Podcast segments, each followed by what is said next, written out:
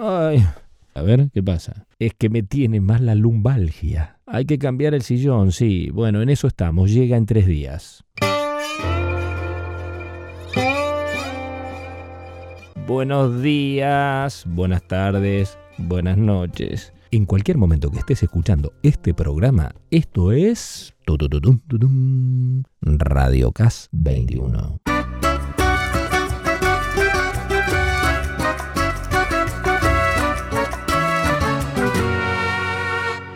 El dolor de las lumbares y el dolor de este momento. El dolor de las lumbares es un dolor, pero también está el dolor psíquico. Hmm, el dolor de este momento que vivimos. Estás en Radio, Radio, 21.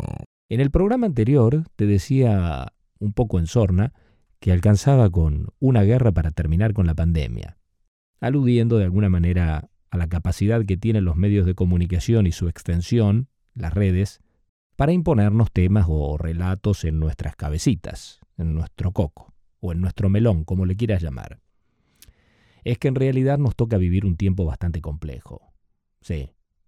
Es un tiempo marcado por la incertidumbre, por cierto sentimiento de desolación, de impotencia, que si crece llega a provocar angustia y sufrimiento. Por eso la necesidad de pararlo con fuentes de escape como la diversión, las drogas, etc.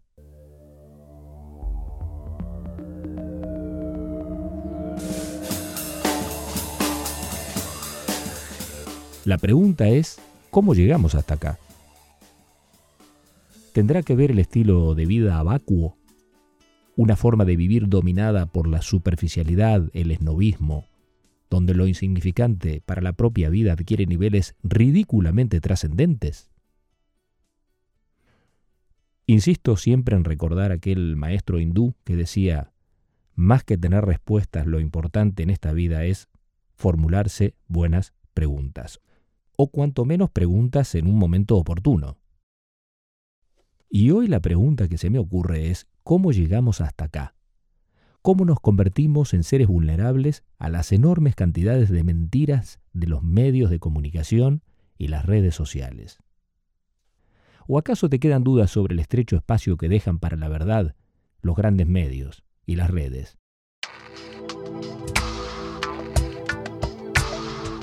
En este tiempo convulso y neurótico a la vez, pocos son tan claros, tan explícitos, como el filósofo y ensayista surcoreano Byung-Chul Han, para analizar y aportar ideas sobre estos asuntos. Quienes siguen el programa sabrán que no es la primera vez que me refiero a este intelectual.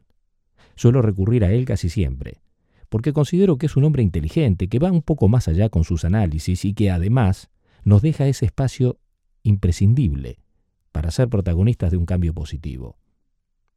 Un cambio que podríamos considerar favorable a lo que individualmente y socialmente necesitamos para construirnos como seres libres y fraternos dentro de un mundo complejo.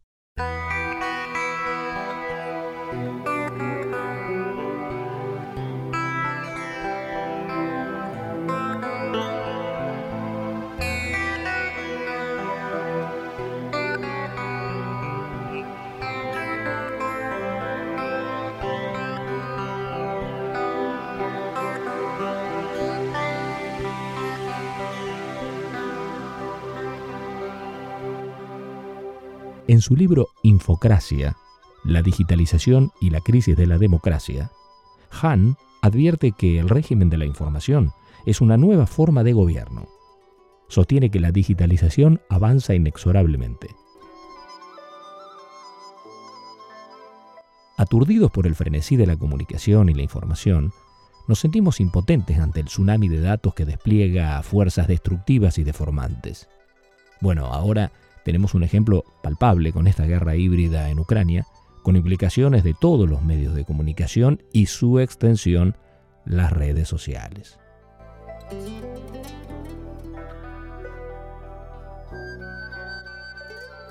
Hoy la digitalización también afecta a la esfera política y provoca graves trastornos en el proceso democrático.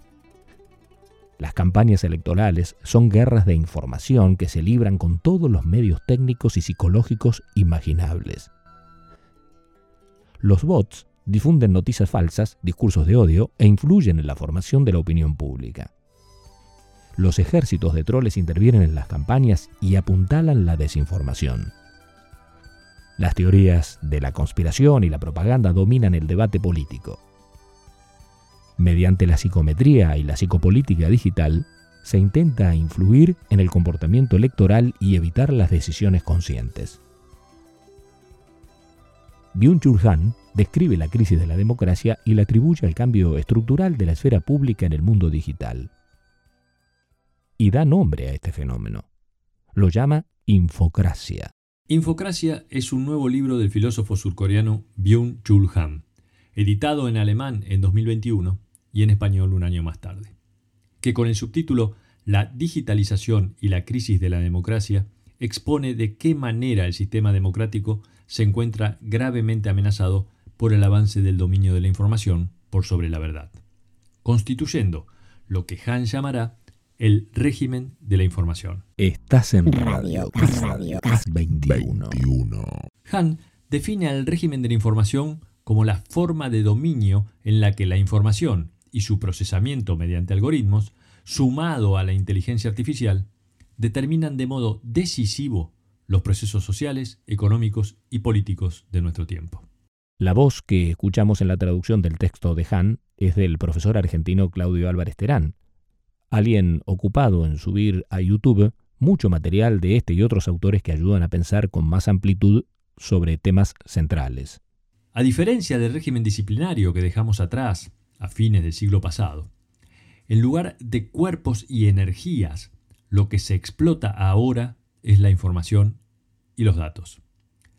En este capitalismo de la información, devenido en capitalismo de la vigilancia, se degrada a las personas a la condición de datos y de ganado consumidor. Byung-Chul sostiene que en el devenir de la historia toda forma de dominación ha tenido su propia política de visibilización. Así, en el antiguo régimen de soberanos, el espectáculo era el medio de visibilización del dominio, y el espacio público su escenario. Era un poder que se dejaba ver teatralmente, coreografiando la violencia explícita para impresionar y amedrentar al público. En el régimen de soberanos, el poder se exponía en toda su magnitud a la mirada de los sometidos, y eran los sometidos los invisibles. En cambio, el régimen moderno de dominación, de tendencia disciplinaria, se nos presenta como una sociedad de la vigilancia, donde aquellas espectaculares demostraciones de poder dejan paso a la presencia de las oscuras burocracias de vigilancia. La visibilidad se invierte por completo. Los gobernantes y su poder se vuelven invisibles, mientras los gobernados son visibilizados de manera permanente por una vigilancia que se vuelve explícita, como el ojo del gran hermano. Ahí está. Pero en la actual sociedad de la información dominan las redes abiertas, las autopistas de la comunicación. Y es esa presencia protagónica de la comunicación la que se convierte en el medio de dominación, utilizando los datos como eficaz herramienta de vigilancia y control. La paradoja es que en el actual dominio de la sociedad de la información, las personas ya no se sienten vigiladas, sino libres. Y es esa sensación de liberación la que asegura la dominación. Al relacionarse, libertad y vigilancia.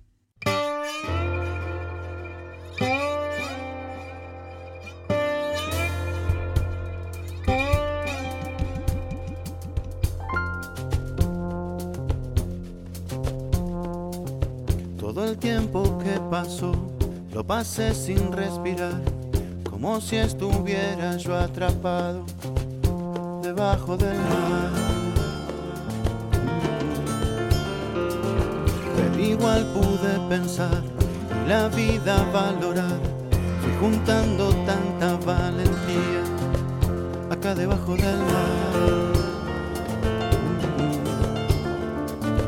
Y ahora que vuelvo a salir, ver la luz me hace sufrir me pregunto si no será mucho. No, esto no es nada, amigo. Esto es pequeño comparado al despertar que va a venir.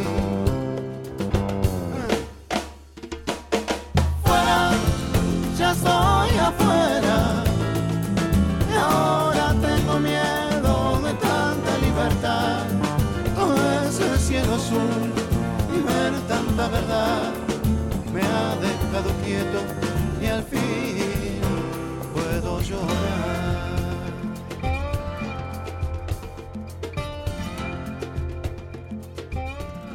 Radio, Radio 21.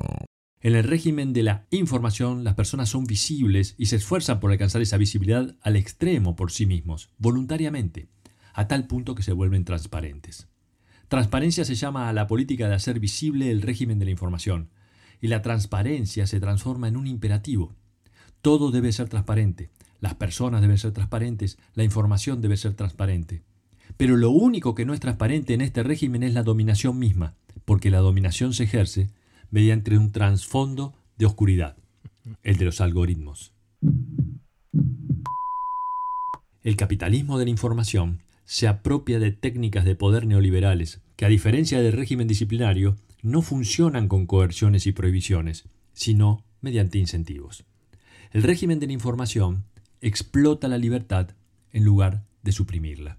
Controlan nuestra voluntad en el plano inconsciente. La vigilancia y el castigo han dejado paso a la motivación y la optimización. El régimen de la información se expresa a través de un poder inteligente que no da órdenes, susurra. En el régimen neoliberal de la información, la dominación se presenta como libertad. Y la idea de comunicación se relaciona con la idea de community. En este marco, los influencers son venerados como modelos y ello dota a su imagen de una dimensión religiosa, como inductores y motivadores, incluso como salvadores. Los seguidores, como discípulos, compran los productos que los influencers dicen consumir y participan de una verdadera Eucaristía digital. Los medios de comunicación social toman la forma de iglesias, en las que el like es su amén, compartir es la comunión y el consumo es la redención. Pero ¿cómo es posible que este régimen, como él lo llama, hoy tenga éxito y sea capaz de aislarnos en medio de tantas alternativas de comunicación, de información? ¿Cómo opera? ¿Cuáles son los instrumentos que utiliza? Actualmente, ya lejos de la ideología, el régimen de la información se explica por su dataísmo y aún así revela también sus rasgos totalitarios, ya que se esfuerza por alcanzar un conocimiento total, pero no a través de un relato ideológico, sino mediante una operación algorítmica. Hoy los algoritmos reemplazan a los relatos ideológicos, con la diferencia de que el Big Data no cuenta nada. El Big Data sustituye lo narrativo por lo numérico. Los medios digitales han puesto fin a la era del hombre masa. El ser humano de la era digital ya no es ese nadie dentro de la masa. Ahora es un alguien con un perfil. ¿Cómo actúa hoy la información en nosotros?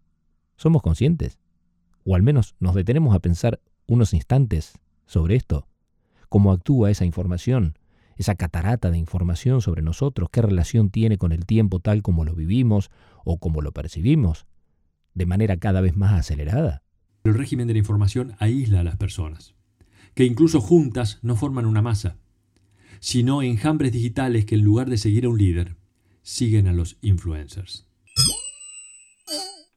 La digitalización avanza inexorablemente, somete a nuestra percepción, a nuestra relación con el mundo y a nuestra convivencia a un cambio radical. En los inicios de la democracia, el libro era el medio determinante.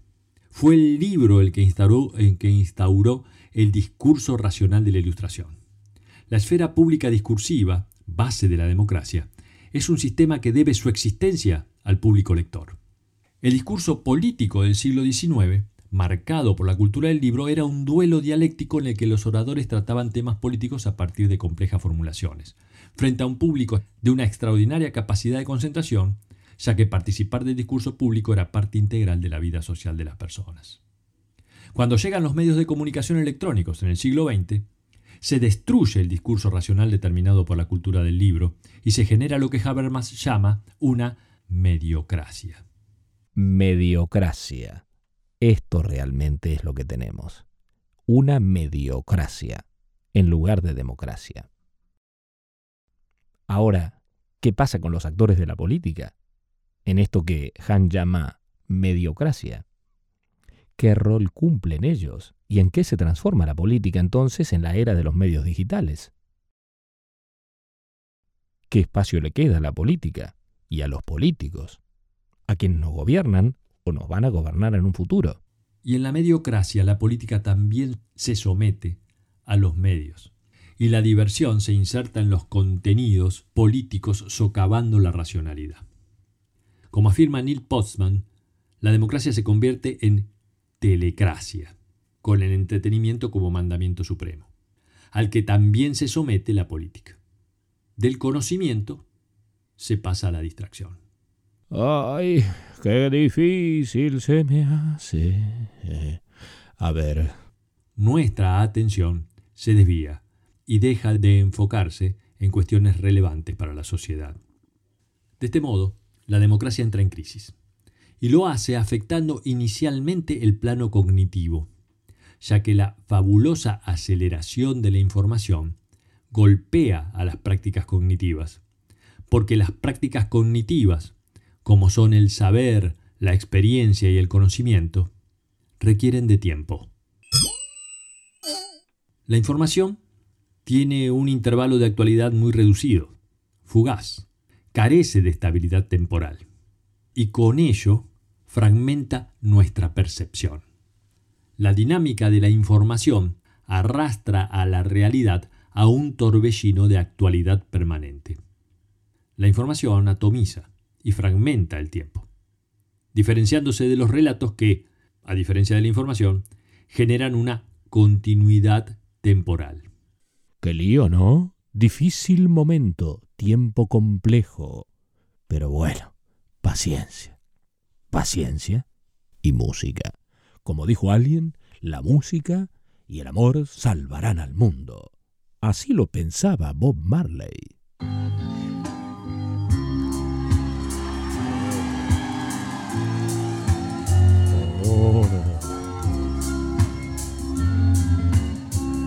Sí, sí,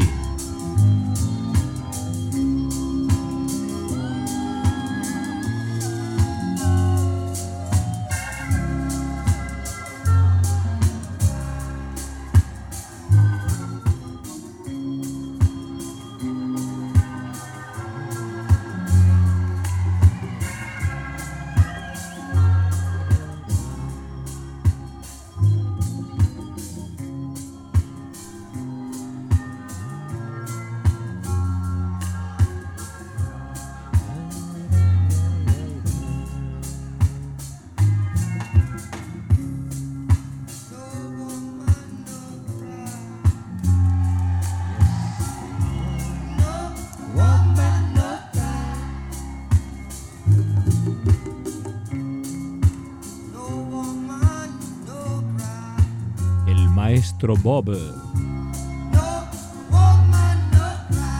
Y estás escuchando un vinilo.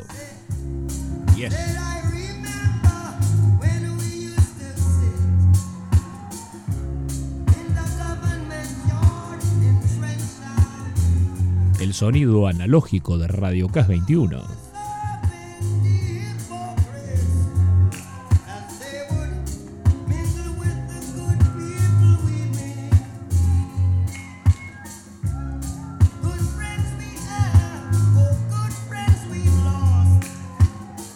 Estás en Radio, Radio, Radio 21. 21.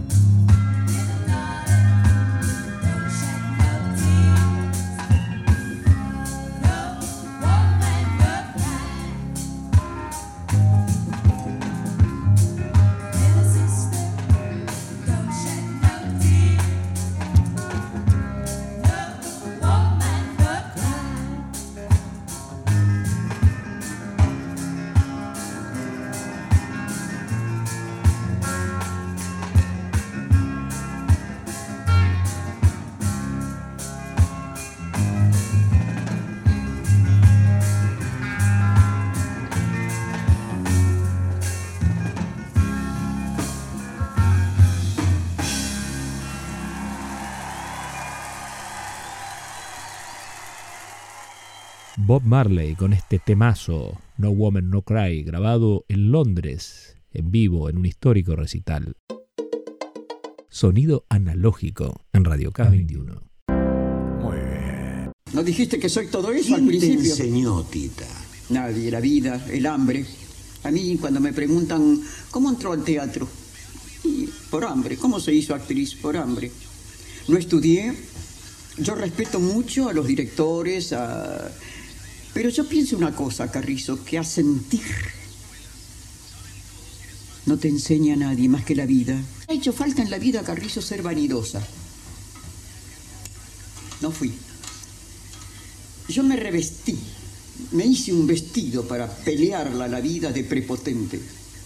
Pero te habrás dado cuenta que no soy, que he vivido toda la vida añorando ternura, que es el mejor de los sentimientos porque comprende amor, pasión. Ternura, los franceses dijeran tendrés. Este. mm, Con gesto no. hay baches, hay épocas que mejor no recordarlas. Yo las recuerdo, por eso te dije al principio que yo era una mm, enferma de melancolía, de tristeza, porque yo me quiero borrar el pasado. Y en vez de, como me decía alguien el otro día, pero usted no recuerda las noches de sus éxitos. No. A mí me dejó marcada el hambre y el caminar y el estar a los 15 años en un banco de la Plaza Lavalle porque no tenía... Eso me dejó marcada. La alegría no te deja arrugas y la tristeza sí. Y se lo discuto a cualquier psicólogo. La eterna Tita Merelo, Laura Ana Merelo, ¿eh? más conocida como Tita Merelo, que la tenemos por aquí siempre, en nuestros copetitos, ¿eh? una de las primeras cantantes de tango surgidas en 1920. ¿eh? Creó la modalidad vocal femenina en el tango y adquirió gran popularidad con sus interpretaciones tan particulares. Bueno, quien no recuerda se dice de mí. Estás en Radio, Radio, 21. Tita Merelo, la Tita de Buenos Aires, que habla como la vida misma. Eh, Es viejo aquel que ya no tiene ganas de hacer cosas. Y a mí en cuanto me llaman para un programa, lo primero que me pongo son las pestañas postizas. Soy una mujer débil, eh, miedosa, melancólica, como buena libriana, llena de miedos. Y para alcanzar en la vida, para pelearla la vida, tenés que demostrarle a la vida que sos guapa. Porque la vida con los flojos no pelea. Pelea con los bravos la vida. Si no, no es pelea, ya te la lleva ganada de entrada. Qué bárbaro lo que dije. No es nada, mire. Impresionante. Todo un personaje. Es una entrevista de hace un siglo más o menos. Tiene varias décadas. Con el gran locutor y animador Antonio Carrizo. Por eso ella hacía referencia siempre al nombre de Antonio. Eso que dije es bárbaro, ¿eh? La vida no pelea con los, con los tímidos. ese- el partido ese lo tiene ganado. Me dice, ah, me dice que se acuesta tarde, a las 4 o 5 de la mañana. ¿Por qué? Me dice, porque tengo miedo a morirme. Le digo, ¿por qué no te dejas de...? Le digo otra palabra que acá no se puede decir, porque lo quiero mucho a Belis y no quiero que tenga problemas. Este, entonces le digo, dejate de macana, Rosita. Si ya viviste, porque es mayor que yo, tiene 84 años, Rosita. Me dice, tengo miedo a morirme. ¿Sos loca vos? Todo lo que nace muere. Una rosa muere. Mueren las flores, muere un niño. Vos tenés 84 años y ya... Buah, y le sigo.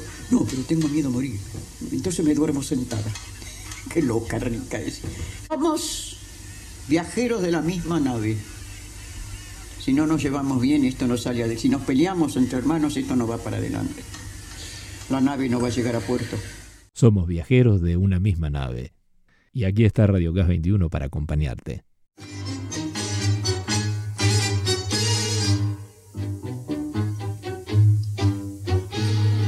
Radio, Radio, 21. Quienes nos siguen en estos audios que subimos al Spotify o que quizá estás escuchando en alguna emisora que no nos quiere informar a nuestro correo luimo23 arroba gmail o gmail.com que están emitiendo el programa. ¿Por qué no informarán? ¿Tendrán miedo que le pasemos la factura? ¿Que cobremos? No, ya dijimos, esto es un servicio a la comunidad, lo hacemos por gusto, por pasión, por amor al arte. Nunca mejor dicho. Así que pueden emitirlo. Pero háganos saber, eh, digan algo, informen. háganme saber que están emitiendo el programa. ¿Eh? Y le mandamos un saludo a todos los que estén emitiendo desde ya. Eso. Precisamente quienes siguen el programa saben que compartimos material con el maestro, ex profe, colega Quique Pessoa. Eh, yo tenía algo para leerles hoy, pero bueno, él lo tomó, algo que yo escribí y lo resumió bastante bien, sí, muy bien, con todo el derecho que le asiste, porque para eso se comparte el material, para que el otro haga de él lo que quiera. Entonces, eh, qué mejor que escuchar en su propia voz eh, esto que yo escribí en relación con estos tiempos, ¿no? Eh, tiene relación con la apertura también, me parece. A ver, ¿qué dice? A ver. Me salgo de ahí para esta apertura y voy caminando hacia Francia, hacia Bagnères de Bigorre. Me mandó Moroni, Luis Moroni, una nota que hizo yo la expulgué, discúlpame Luis, para poder compartirla acá. Haga lo que quiera, usted dispone.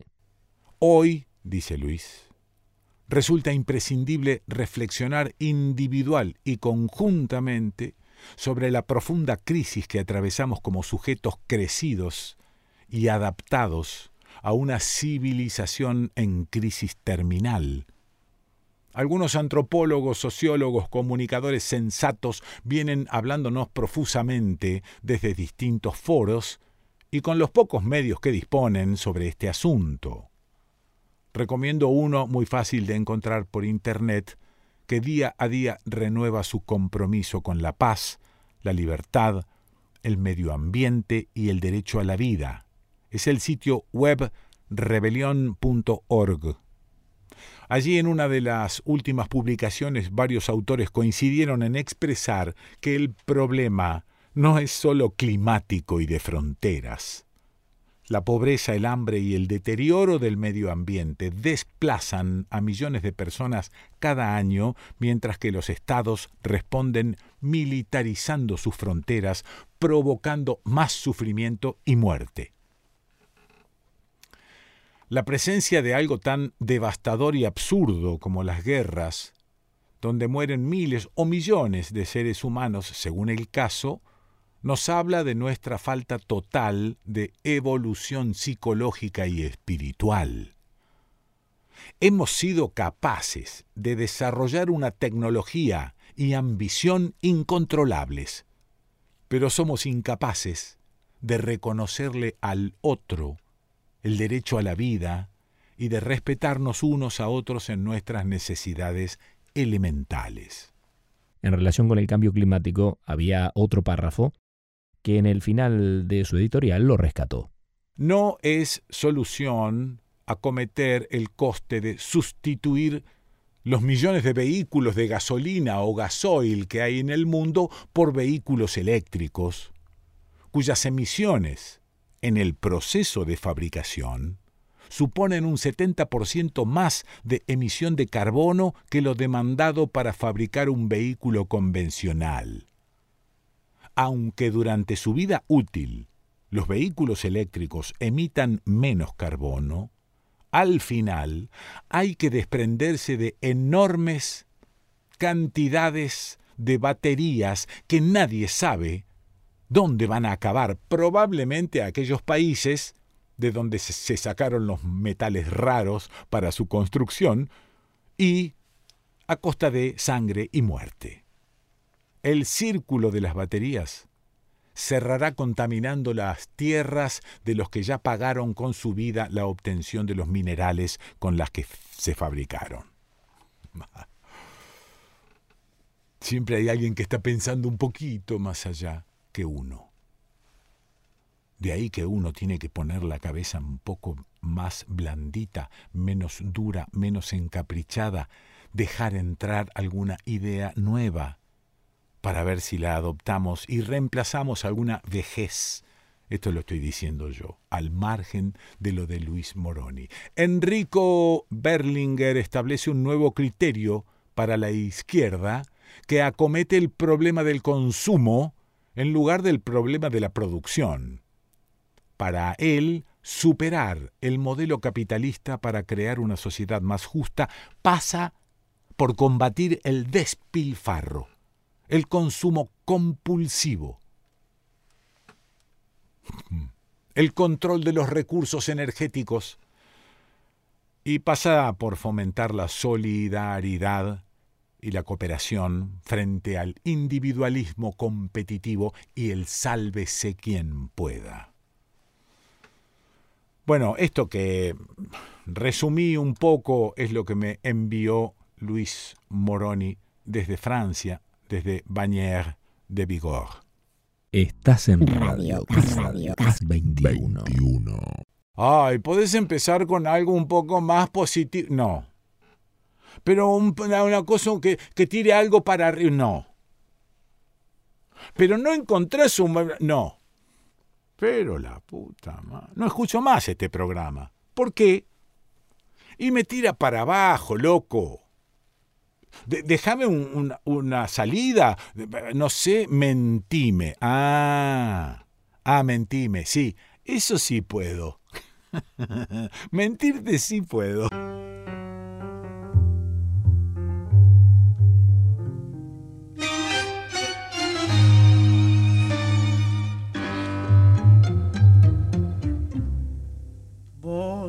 que tenés la vía, contame una historia, métele con todo, no te hagas rogar, frename este absurdo girar en la noria, moliendo una cosa que llaman verdad.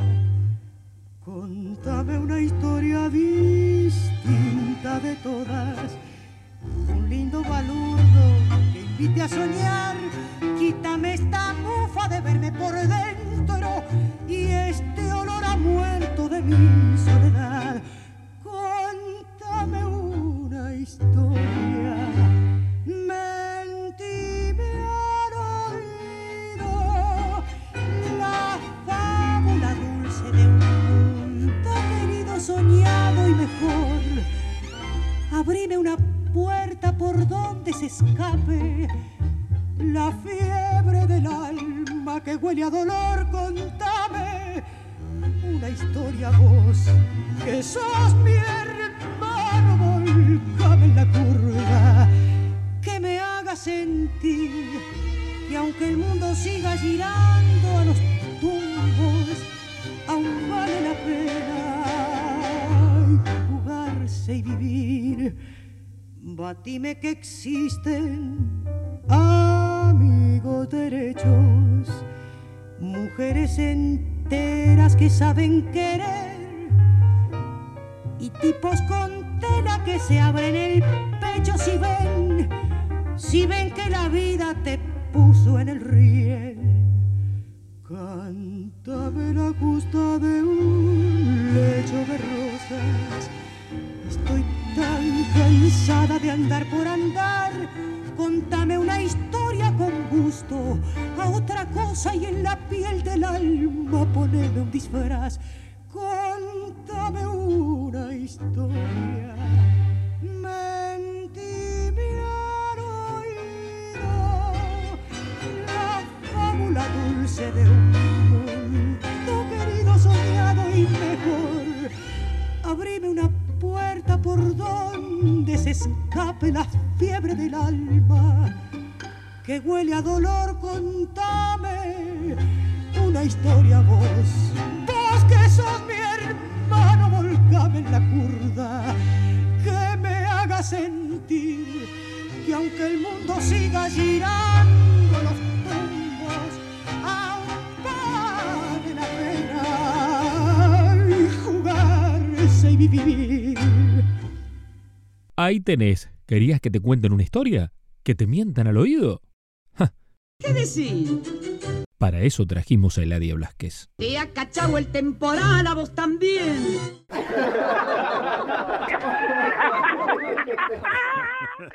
Bueno, seguimos en Radio CAS 21. Hoy tocaba realizar una entrevista. Será la primera entrevista que nos vamos a robar, ¿eh? que vamos a hacer aquí, en el programa, realizada en este estudio, desde los Pirineos franceses. Y no por casualidad, la voy a realizar con una persona que me une, bueno, una relación de muchos años. una amiga, una hermana de la vida. Eh, como ambos ya pasamos largamente los 50, eh, debo cuidarme de decir vieja amiga. Sí, cuestión de coquetería, ¿vio? ¿Qué va a ser? Me puse a ver el mapa porque a mí siempre me gusta estar mirando el Google a qué distancia estoy de la gente que quiero. Bueno, en este caso me dan, no sé si será así exactamente, 11.465 kilómetros. Kilómetros más, kilómetros menos. Ella está del otro lado del gran charco atlántico. Está en la ciudad de Mendoza, en la República Argentina. Y yo aquí en Francia, en los Pirineos franceses. Creo que la tengo por este canal. A ver, Viviana de María, amiga y psicoanalista, ¿está por allí o no? Sí, acá estoy, acá ah. estoy Luis. ¿Cómo ah, estás? Ay, que me había, me había esforzado en esta presentación, digo yo que esté, por Dios. ¿Cómo le va? Muy bien, y muy contenta por este convite, muy contenta. Y con mucho frío me han dicho por allí. Sí, sí, acá estamos ya, abandonando el otoño e ingresando en el, en el inviernito que se viene dentro de poquito y bueno, con mucho frío, mucho frío. ¿Nieva todavía en la ciudad de Mendoza cada tanto en los inviernos o no? Cada tanto, pero hace bastante que, no sucede, pero hace mucho frío, mucho frío. Bueno, aquí con calor y esperando la lluvia.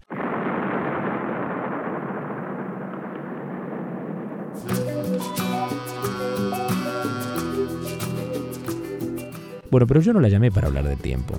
La llamé para hablar de algunas cuestiones que nos están afectando, que nos aquejan en estos momentos. Una de ellas, el hambre, la crisis alimentaria, por ejemplo. Cuando dijiste la palabra hambre, eh, bueno, muchas imágenes se me vinieron a la mente. Hmm. Muchas cosas me acordé, sobre todo el hecho de pensar de que el hambre es es una figura que aparece como lejana muchas veces, ¿sí? Como que hay ciertos lugares en donde el hambre eh, tiene presencia.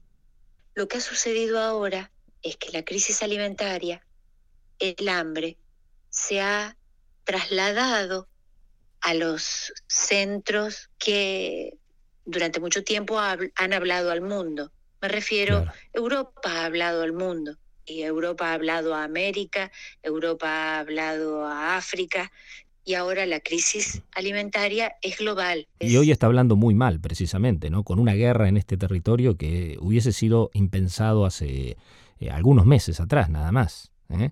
¿Cuál, es, Vivi, la sensación, o cuál es, mejor dicho, mayoritariamente la sensación de la gente ante la crisis de alimentos que empieza a agudizarse en todo el mundo como consecuencia de esta guerra en Ucrania después de la invasión de Rusia.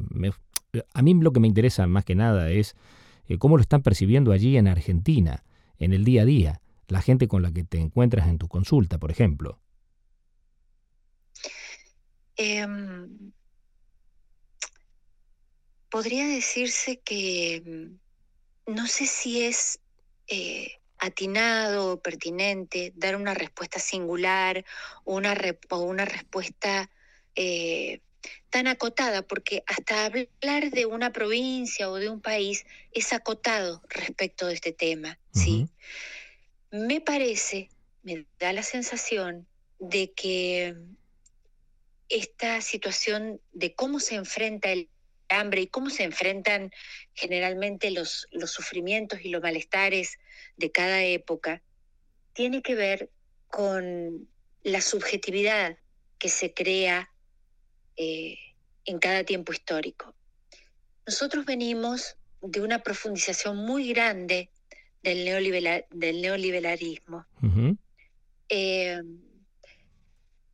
esto hace que, que, toda la subjetividad se vuelva cada vez más individual, menos colectiva, menos solidaria, más centrada en, las propias necesidades y transformando cosas que, no son vitales en necesidades, ¿sí? Eh, no, no, es vital eh, determinado objeto tecnológico. Sin embargo, quien no lo tiene bueno, se considera en inferioridad de condiciones respecto de otras personas que sí lo tienen. Naturalmente. A partir de eso, a partir de esa mirada y a partir de esa lectura, podemos decir que cada situación crítica, en este caso como eh, la crisis alimentaria, lo único que hace en general es aumentar eh, las avaricias, las, eh, las acumulaciones, ¿sí? lo que se ve acá, por lo menos, en, en un país productor de alimentos, que los grupos concentrados que crean alimentos y, y, producen alimentos cada vez están más, más concentrados. cada vez es una realidad que se repite. los ricos son más ricos y los pobres son más pobres. Sí, sí, es, es lo mismo que pasa aquí. ¿eh? Mira, en, en, varios programas hice referencia eh, precisamente al, al, desasosiego que provoca esta realidad eh, sobre Argentina, pero es una realidad global que está marcada por la crisis o, o las crisis recurrentes. Eh, algo que lleva a mucha gente a caer en la desesperanza, en la desesperación, el autoderrotismo. Algunos intelectuales ya hablan de autoderrotismo inducido, lo hemos comentado en algunos de los programas, como una, como una, especie, una especie de acción de los poderes fácticos para evitar eh, eh, algo que para muchos se presenta como la única alternativa real o efectiva, concreta ante las injusticias, esta acumulación a la que hace referencia, las desigualdades que esto promueve a través de las políticas liberales en el mundo. ¿Qué es lo que mm, un, psicoanalista tiene que decir en relación con esto? Sobre todo con lo de las injusticias y las desigualdades que provoca esta concentración de la riqueza. Bueno, el psicoanálisis siempre ha mirado, ha, tenido una lectura respecto de lo social, desde las primeras palabras de Freud respecto de la sociedad de su época hasta las nuevas producciones actuales, los psicoanalistas y las psicoanalistas leemos y nos interesa lo social, porque justamente sabemos que el centro, el gran centro de la constitución subjetiva tiene que ver con el otro, con la otredad, básicamente. Sí. Entonces, como psicoanalistas, podemos decir que hay algo del orden del el eros vital, que hay algo del orden del tánatos que siempre pugnan, son dos fuerzas que siempre están en pugna. Por supuesto que adquieren diferentes formas, ¿sí? El eros vital puede ser, por ejemplo, la ternura, ¿sí? Este, que me gusta mucho una definición de Fernando Ulloa que dice que la ternura es abrigo, alimento y buen trato me, parece que es eh, maravillosa. Eh, pero bueno, esa es una de las formas del héroe vital. Y otra, la indiferencia, por ejemplo. Sí. No, no, no siempre un golpe un, tiene que ver con, con lo tanático, si eso es la forma más, más brutal. Pero la indiferencia, por ejemplo. Precisamente, esa indiferencia que mencionas, ¿se transforma en algún momento como un mecanismo de defensa para la gente que quiere negar eh, lo que nos está haciendo este presente o no. Es decir, pasar un poco de la situación, como para, para evitar el dolor, digamos. Paso un poco de la situación, la actitud que tiene mucha gente, no, no, no quiero conectar con la realidad porque me angustia. Si conectamos esto con el, con el, con el derrotismo, con el autoderrotismo, eh, claro, ¿en qué se cae? ¿En la depresión o no? A ver, eh, puedo decirte lo siguiente. La negación es una cosa, la indiferencia es otra cosa. Son diferentes grados, diferentes eh, eh, conformaciones de en qué lugar está el otro. En la negación, el otro está fuera de mi campo de vista, no, no hay registro. En la indiferencia, quizás hay un registro, pero mm. hay un desplazamiento, ¿sí? O, o, un retiro de la atención, pero digamos, son diferentes formas. Todas, lo importante de todo esto es que yo puedo construir una vida teniendo en cuenta al otro o puedo edificar mi subjetividad con el otro absolutamente negado, desplazado, ignorado, ¿sí? O sea, o con el otro presente o con el otro ausente.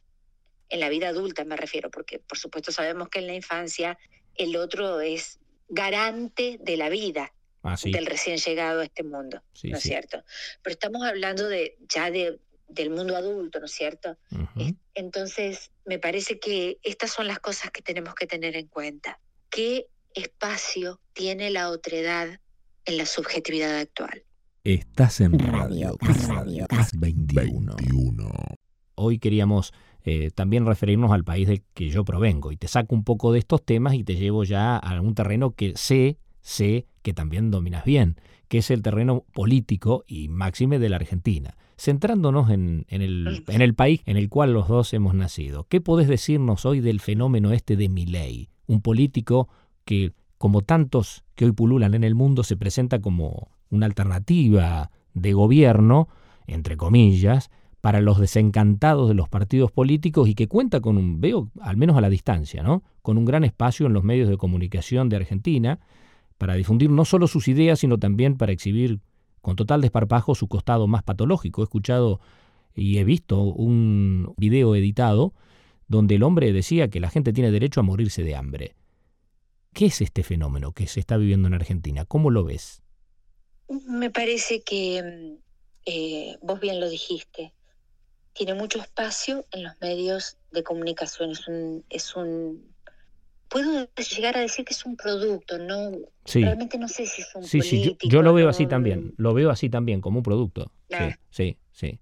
Pero bueno, es, es, un, es un producto que ocupa espacios políticos.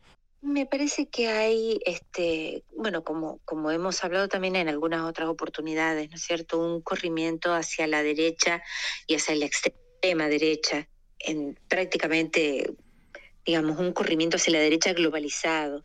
Esto hace que, bueno, que estos, estos personajes aparezcan y, por supuesto, eh, los medios concentrados construyen. ¿Sabes qué sensación me da? Como si se construyera construyes un escenario en donde las personas depositan su, su frustración, su angustia, su malestar, ¿sí? Porque no hay espacios en donde la bronca, el enojo puedan ser procesados y tamizados y, expresados de otra manera. ¿No es un espacio, Viviana, de alguna manera que dejan otros sectores políticos? No, no sé si los dejan, creo que no los pueden, no los pueden convocar. Ahí está. Hay algo Ahí está. ¿entendés? Hay algo de, de, los otros sectores que están como impedidos de convocar, ¿sí? Sí. A, a, este dolor y a este sufrimiento. Sí, porque es como que el sistema, como que los poderes fácticos lo pueden todo, como que el, la cuestión económica domina todos los espacios de la sociedad y es como que los otros actores políticos, con aciertos y errores, no llegan a convocar a esta gente y aparecen estos Milley, como aquí Eric Semur, por ejemplo, con distancias, ¿no? Con, con, enormes distancias en cuanto a, salud psicológica, sobre todo salud psicológica y, y también, y también nivel intelectual de cada uno. Pero bueno, aquí también se presentó como un fenómeno y como una alternativa a la inoperancia de los políticos, digamos. Sí, de todas maneras, yo te digo, trata de recordar que siempre hay momentos en que aparecen estos personajes mediáticos, ¿sí? capitalizando el malestar de un momento histórico. Sí, y pasan. claro, por eso yo vuelvo un poco a lo que hablábamos al principio. Acá la cuestión es preguntarnos si la subjetividad que estamos construyendo como sociedad es una subjetividad que contempla al otro o que lo denigra, lo expulsa, lo sí, o lo inculpa o lo, inculpa, lo inculpa de mis errores y de los errores colectivos también. Totalmente. Entonces, eh, digo, acá hay, hay, algo del orden de la construcción de la subjetividad en donde se asienta eso, porque si no, eh, ¿dónde se asentaría, digamos, este personaje? ¿A, a, a dónde haría pie? Sí. Sí. Claro. ¿no? Entonces, digo, hay un sistema socioeconómico, político, que promueve subjetividades individualistas, eh, destituyentes del otro, bueno. No en todo el mundo, por supuesto, se inscribe, hay muchísima gente muy solidaria, pero en la gente en que se inscribe esto,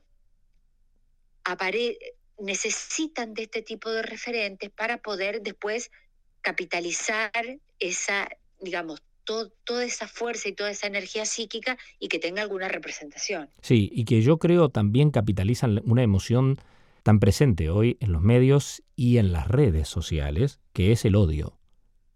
Sí, sí, la furia, el descontrol, eh, el exceso. Eh, no, no hay dique psíquico, eso. Ahí si está. tuviera que decir algo, diría eso. No hay dique psíquico. Sí, o, el Todo di- se puede o el dique, o el dique está vacío. y yendo a tu provincia concretamente, a ver, eh, tu provincia, Mendoza, además de la inflación de todo el país, además de Cornejo y el Sonda, ¿qué otros males aquejan hoy a los mendocinos? A ver, eh, los males que nos aquejan, eh, yo creo que tienen mucho que ver con la naturaleza, con la cuestión económica, pero desde la producción de los de, de lo que es la producción de la tierra. Pensar que Mendoza está construida y edificada sobre un desierto es pensar en todo lo que el ser humano tiene que hacer a diario para que esto siga siendo un vergel y que el, y que el desierto no salga nuevamente de abajo. Entonces, hay cuestiones ecológicas muy importantes que están puestas en juego en nuestra provincia y, por supuesto, bueno, la desigualdad social es muy grande. Claro. Y, y hablabas de la tierra. ¿La están cuidando a la tierra o no?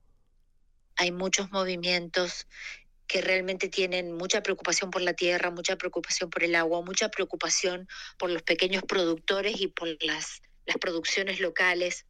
Hay, hay una gran mirada, sobre todo de, de la juventud, y eso es una cosa muy, muy esperanzadora, sí, porque no son, ya no son solamente los que iniciaron los movimientos en defensa del agua, en defensa de la tierra, ya, digamos, ha pasado a nuevas generaciones y eso es muy esperanzador. Pero realmente eh, es, es todo un tema, es todo un tema. La, la relación entre la ciudad y la naturaleza, la cultura y la naturaleza es todo un tema en una tierra como es Mendoza, que tiene una fuerte intervención de las personas este, para, para que sea realmente un lugar habitable. ¿Y el vino, el vino sigue siendo tan bueno como era antes cuando yo vivía allí?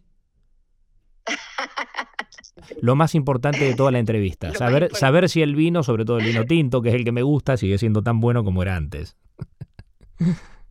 Todos, todos son exquisitos, hay mucho amor eh, de mucha gente, sí, más allá de, de las grandes bodegas, ¿no es cierto? Hay pequeños productores que realmente hacen un hermoso trabajo con, con sus manos y, y- y con la tierra para, para que realmente dé exquisitos vinos que todos disfruten. Bueno, entonces eh, sigue, sigue siendo Mendoza la tierra del sol y del buen vino. Sigue siendo, sí, sí, sí, sigue siendo. Se ha vuelto muy, muy cosmopolita Mendoza. Mucha gente está viviendo, viene de otros, de otros lugares y creo que eso también hace la diferencia en, en nuevos pasos y en, y en el mejoramiento eh, del- de las posibilidades de vivir mejor en, en esta provincia. De otros lugares, pero gente proveniente de otros lugares del país y del mundo, o solamente de, Del de- país. de las migraciones ah, del, del país, del país. ¿Y chilenos? De- no, sí, del mundo también, sí, mucha gente de otros países eligen Mendoza para vivir, pero, pero también, por ejemplo, mucha gente de, de las grandes capitales elige Mendoza para vivir.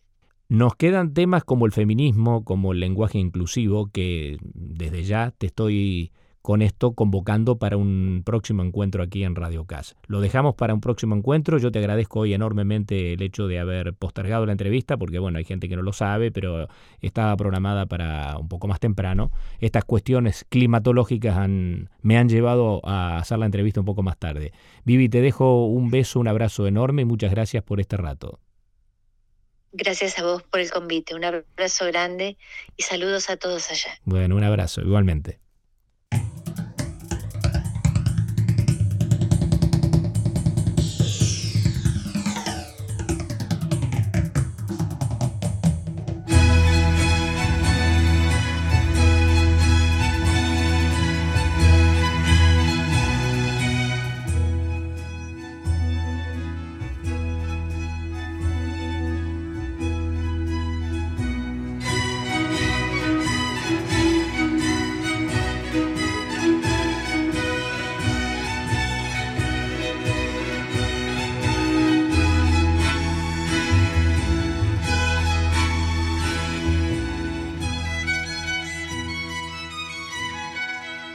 Estás escuchando a Nigel Kennedy, violinista inglés, gran músico, descendiente de un largo y prestigioso linaje de músicos británicos. Aquí con su interpretación particular de las cuatro estaciones de Antonio Vivaldi. El preterroso, como lo llamaban, porque era cura y pelirrojo.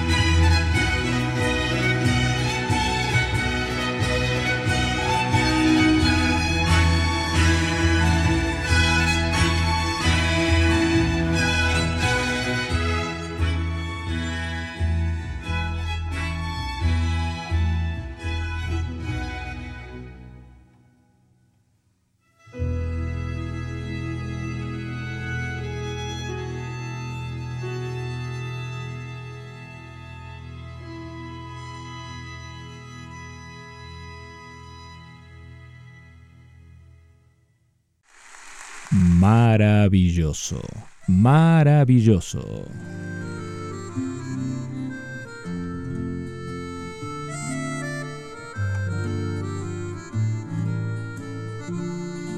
Sonidos en Radio Radio 21.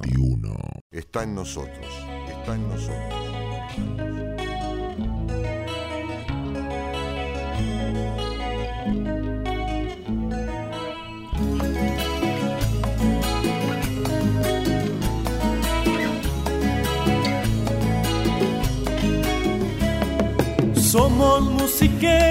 Porque así lo dicta el sol. somos los heroicos guerrilleros del amor.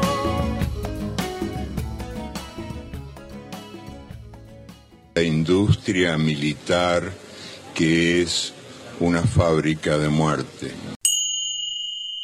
Las armas exigen guerras y las guerras exigen armas y los cinco países que manejan las Naciones Unidas, los que tienen derecho de veto en las Naciones Unidas, resultan ser también los cinco principales productores de armas. Uno se pregunta, ¿hasta cuándo?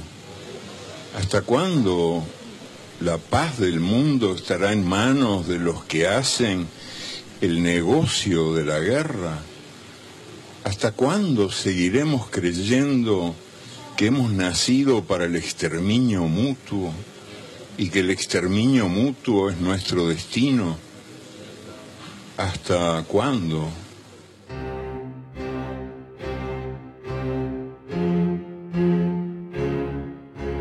Ninguna guerra tiene la honestidad de confesar, yo mato para robar.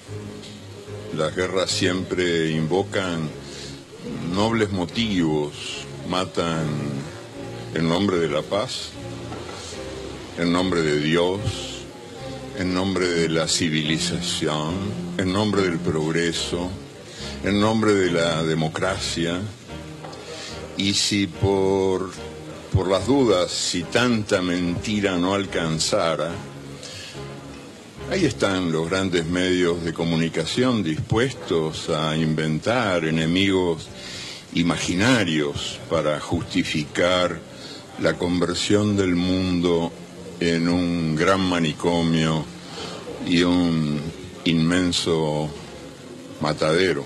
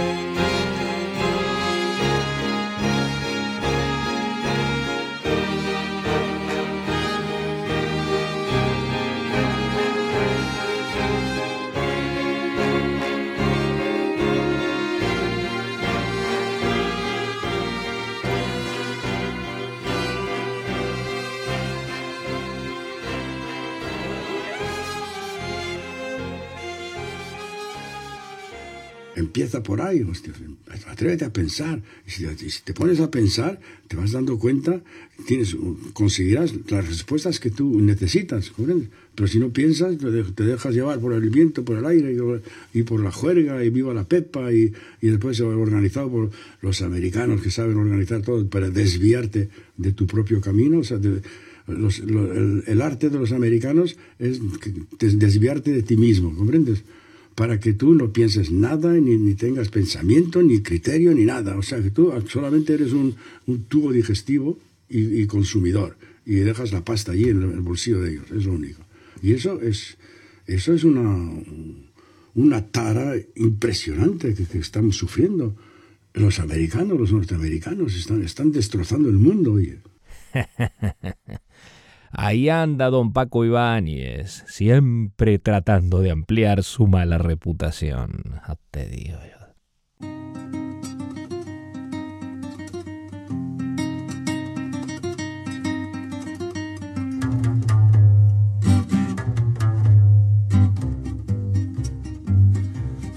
Pueblo sin pretensión, tengo mala reputación, haga lo que haga es igual, todo lo consideran mal. Yo no pienso pues hacer ningún daño, queriendo vivir fuera del rebaño. No a la gente no gusta que uno tenga su propia fe, no a la gente no gusta que uno tenga su propia fe. Todos, todos me miran mal salvo los ciegos es natural. Estás escuchando Radiocast 21. No te confundas. Radiocast 21. STS. ¿Qué decís? STS. STS. Radiocast 21. Mm, Así es, en el 22. Eso, en el 22. ¿Y qué dicen desde los Estados Unidos aquellos que tienen muy pocas voces en los medios de comunicación? Por ejemplo, el periodista norteamericano, Wayne Reed, Eric Splitter, documentalista, y Diego Sequeira, analista político, que habla desde Venezuela. Bueno, la vieja consigna del colonialismo británico fue dividir para conquistar. Y si no había divisiones en África, en Asia, donde estaban colonizando, ellos buscaron introducir nuevas divisiones. Entonces, bueno, la supremacía blanca, la xenofobia, el machismo, la homofobia funciona entonces para dividirnos. Hay una parte de la clase trabajadora que está 100% a favor de la policía y del imperialismo y los otros son afectados, son humillados, brutalizados y hasta asesinados por la policía. Entonces hay muchísimas cortinas de humo aquí en nuestra sociedad se ha satanizado tanto a Cuba, a Venezuela, a Vietnam, a China, a Rusia, específicamente en estas semanas. Eh, la satanización de otras sociedades se basa en el excepcionalismo estadounidense. Nos han querido convencer siempre que esto es el mejor país, el país más rico de, del mundo, entre comillas, ¿verdad? Hay una retórica que aquí existe libertad de prensa, eh, libertad de expresión pero sabemos que es una vil mentira, que eso es desinformación.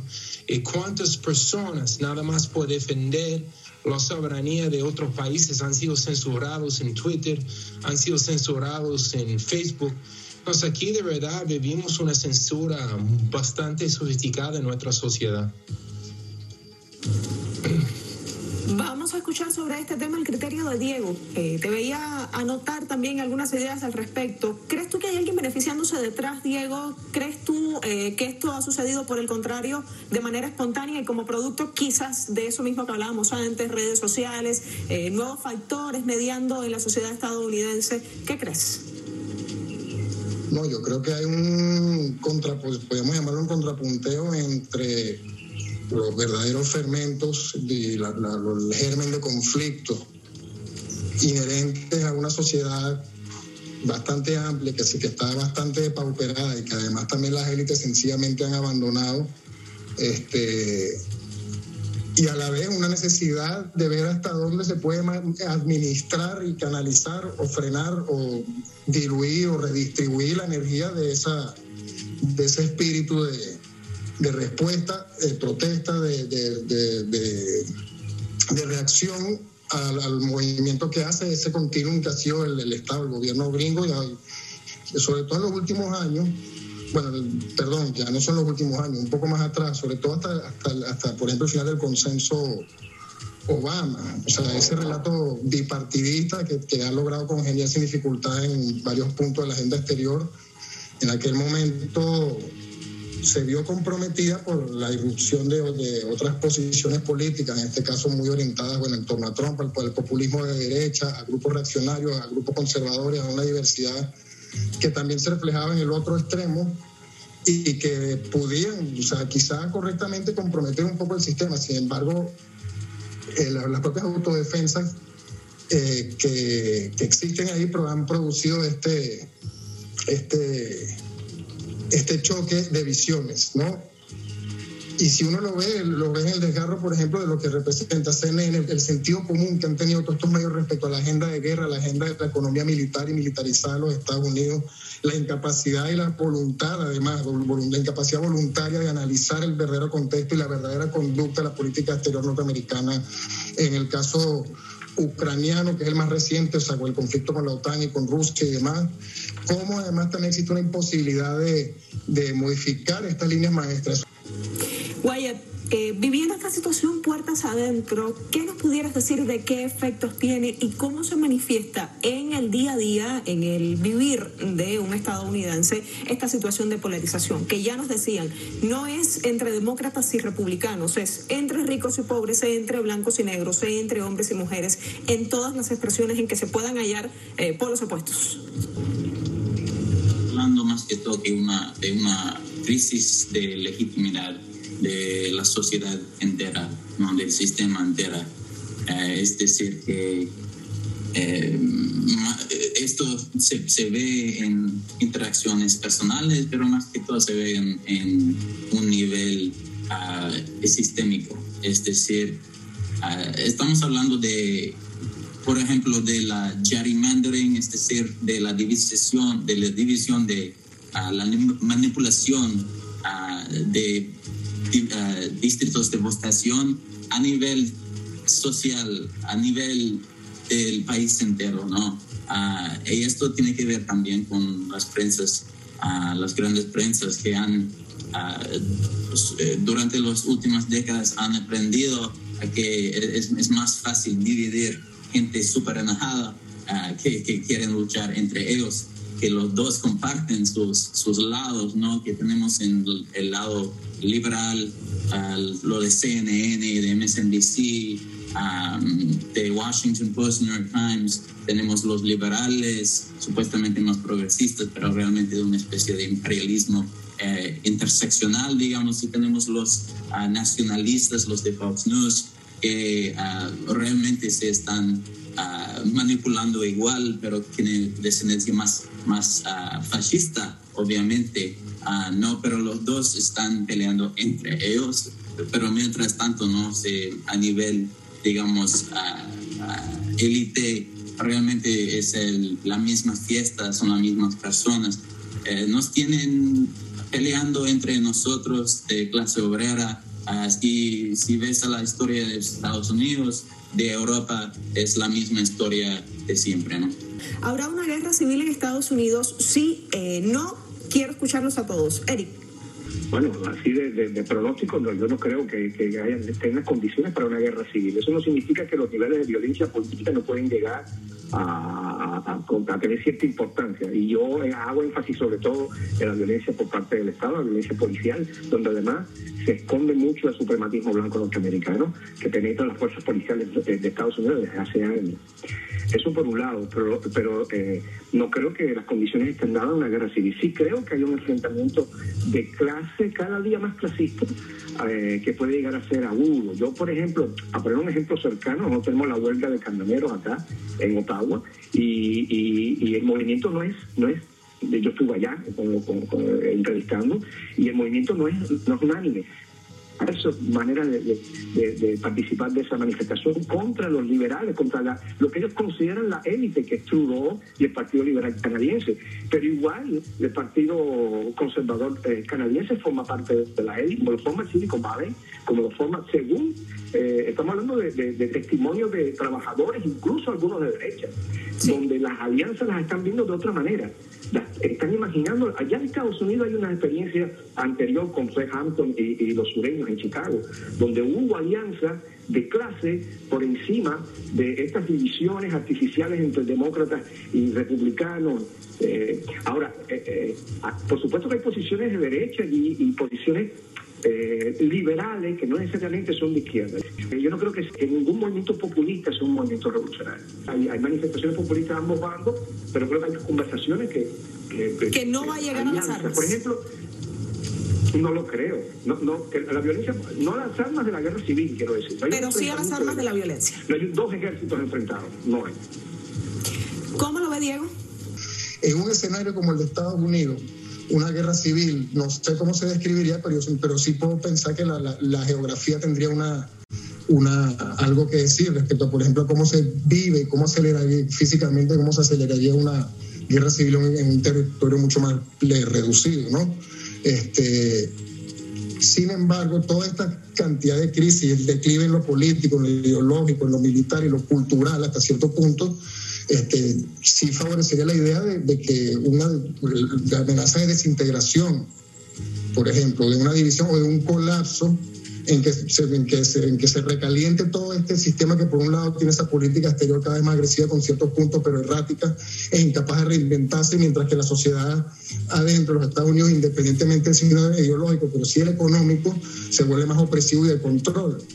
Eh, Dimitri Orlov, que es un teórico postsoviético, gringo y, y, y, ruso, siempre plantea cinco, cinco etapas del colapso, ¿no? O sea, por ejemplo, el, colapso financiero, la fe que se va en, el, en los negocios como siempre, el colapso comercial, el, el, la fe en que el mercado es el que proveerá, el colapso político, que es que la creencia en que el gobierno se va, se va, a preocupar por ti, el colapso social de que tu gente se va a preocupar por ti, o sea, que eso se vaya, se convierte en colapso cultural, que es la, la, propia fe en la humanidad. Dentro de Estados Unidos, ya vemos las opiniones de Eric y también de Diego.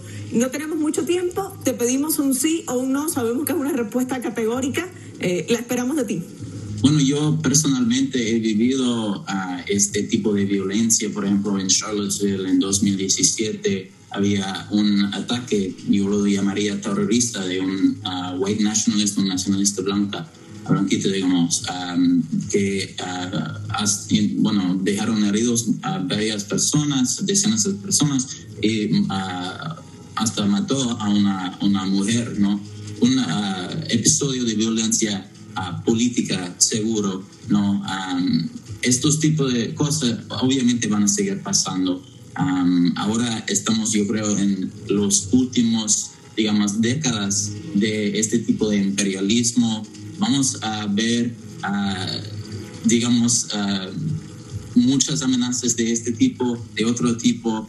Vamos a ver al sistema entero empezar a, caer, uh, es la verdad. Vamos a ver cómo parte de esto, como consecuencia de esto, mucha violencia, um, bueno, no espero, pero yo creo que es, uh, hay que estar preparado para cualquier cosa. Esto no significa que será una guerra civil como tal, pero vamos a ver un sistema, una sociedad uh, más racista, más polarizada, uh, más, más bueno, al punto de, fracasar. Y por eso yo creo que eh, ahí el, miedo, ¿no?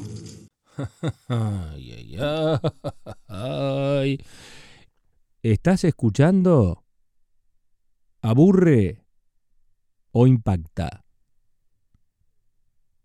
Bueno, yo no digo que todo lo que están diciendo sea cierto, pero algo de veracidad debe tener esto.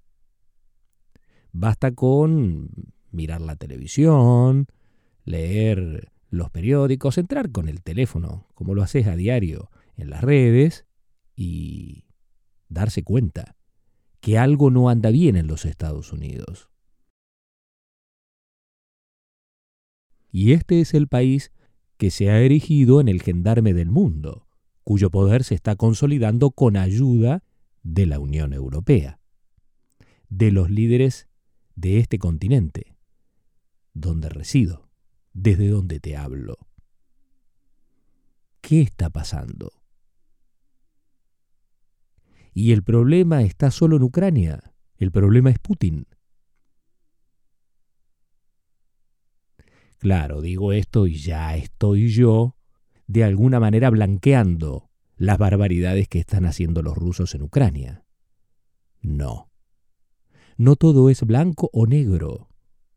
Hay grises, una enorme cantidad de grises, en el terreno político, en lo social, con enormes repercusiones en lo económico. Hablábamos del hambre, si escuchaste el diálogo que mantuve con mi amiga, la psicoanalista argentina Viviana de María. Y el hambre es un problema. El hambre es un problema que el gendarme del mundo no puede solucionar. Es más, el hambre es un problema que el imperialismo norteamericano está extendiendo por el planeta. ¿Habrá un proyecto para que mueran de hambre millones de personas? Algo de eso dijo José Saramago, si lo escuchaste en el programa anterior. Bueno, lo dijo hace más de 15 años. Nosotros lo reproducimos. ¿Tendrán que matar a la gente de hambre? ¿Y mientras tanto se van matando entre ellos?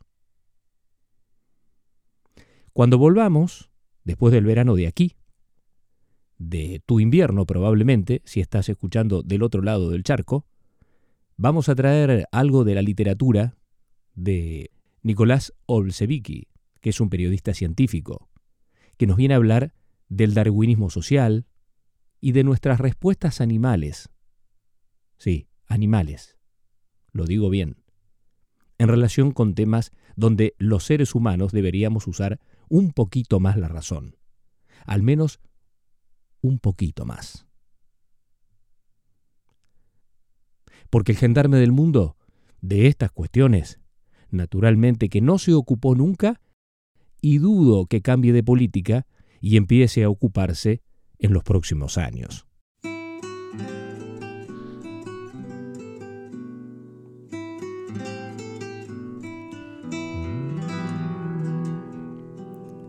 Sí, sí, aunque no lo creas, estás en Radio Cast todavía.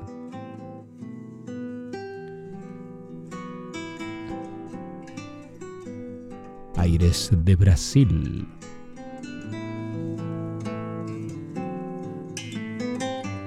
Vamos bajando.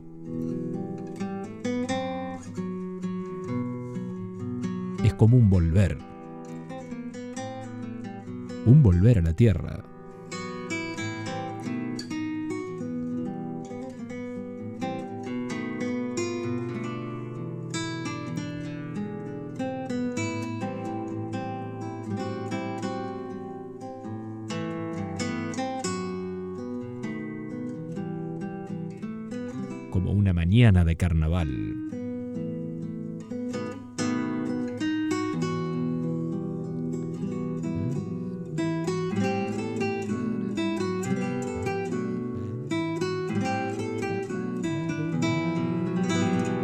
Obrigado.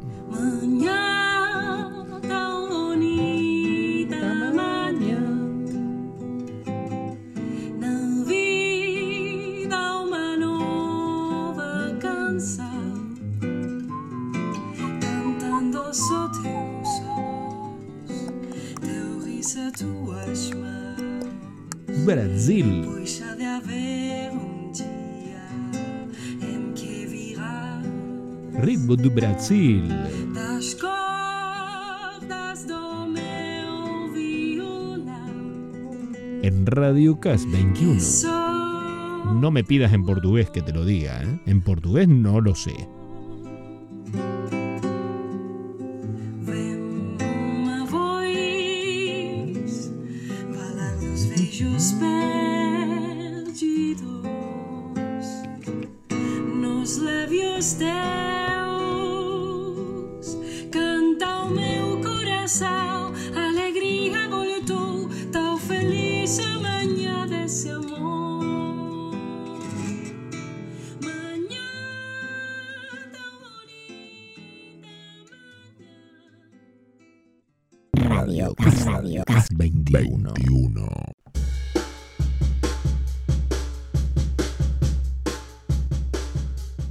Seguimos en Radio Cas 21. Tengo más cositas por acá. A ver, lo tenía el Pepe Mujica. Espérate que me ordene. Espera, hombre.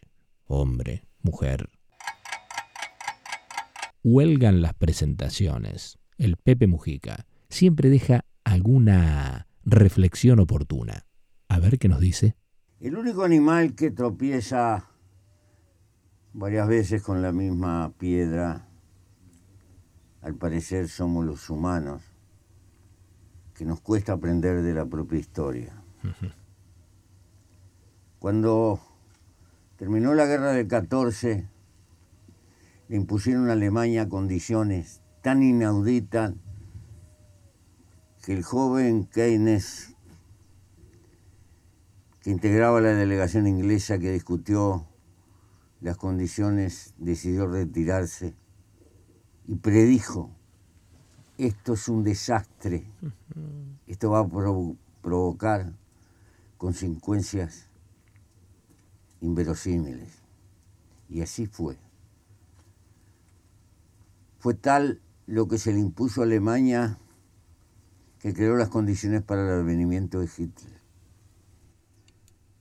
Cuando terminó la Segunda Guerra Mundial, hay que hacer memoria, El mundo tuvo la inteligencia de recoger ese, ese mensaje histórico y no lo olvidó. Y las condiciones que se le pusieron a Alemania fueron muy otras. Alemania se recuperó. Y vino todo ese largo periodo de- llamado el estado de bienestar en Europa. Sin embargo, el cierre de la Guerra Fría. En el mundo se escribió que la historia se había terminado. Eh, se disolvió el pacto de Varsovia por la vía de los hechos y era evidente que la política de paz debía de apuntar a un horizonte mucho más amplio. No fue así, desgraciadamente. Y el haber cerrado mal esa guerra fría fue creando las condiciones para que, ayudando a este drama que estamos viviendo hoy, con una Europa pálida, eh, que no supo proseguir con ese largo proceso que se había iniciado con De Gaulle, con Adenauer, eh, de construir una paz larga y duradera que tenía obviamente que llegar a los Urales. No fue así. Y naturalmente, ahora está embretada Europa y estamos embretados todos. Sí, absolutamente todos. Porque hemos caído otra vez en la, en la enfermedad del nacionalismo. Y el gobierno ruso ha hecho cosas que no debió haber hecho, pero Europa venía tranquilamente presenciando la gestación de la OTAN en toda la frontera rusa sin mover un dedo. Eh, ahora parece que estamos empantanados y hay una estrategia, una guerra larga, una guerra de, de- de desgaste. ¿No estaremos cometiendo otra vez un error? ¿Será posible que la política no sea capaz de encontrar una salida? ¿Será imposible concretar un armisticio? Está bueno esto de escuchar los perros, las máquinas, eh, lo- los pajarracos que tiene allí de fondo el Pepe. Este audio está rescatado de la Deutsche Welle de Alemania, donde él suele tener una columna en la versión o en la sección en español. Está bueno esto que un hombre hable desde el sur del sur, desde su Uruguay, eh, con ese sonido en medio del campo, sobre cuestiones fundamentales y con la claridad de siempre del Pepe Mujica. A ver qué decía en el final. Esta es una pregunta que nos sacude a miles de kilómetros donde está el drama. Nos damos cuenta que de seguir esto podemos tranquilamente desembocar en una guerra atómica de esas que no tienen ni vencedores ni vencidos, en la que todos somos perdedores. ¿Será consciente el mundo central el peligro que está en juego? ¿Será tan importante la campaña política dentro de Estados Unidos? ¿Será tan importante las ubicaciones políticas dentro de cada país europeo? ¿Será posible que los hombres de Estado de los países centrales sean incapaces de encontrar una salida? El mundo está expectante y hay una angustia contenida. Todo el mundo está padeciendo las consecuencias, de una forma o de otra. ¿Se seguirá multiplicando este peligro? Esta es la pregunta del hoy. Europa tiene una gigantesca responsabilidad. Sería bueno que tenga el coraje de asumirlo.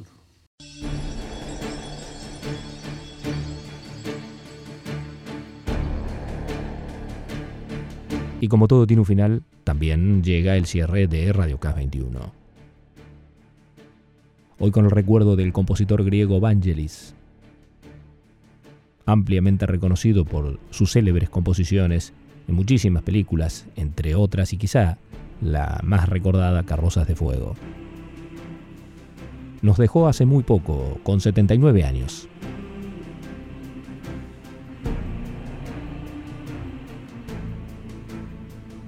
Y con Vangelis te estamos diciendo hasta después de nuestro verano, porque este es el cierre de esta temporada de Radio Cas 21. Volveremos seguramente sobre finales de agosto. A pasarlo bien, procurar ser felices y conscientes.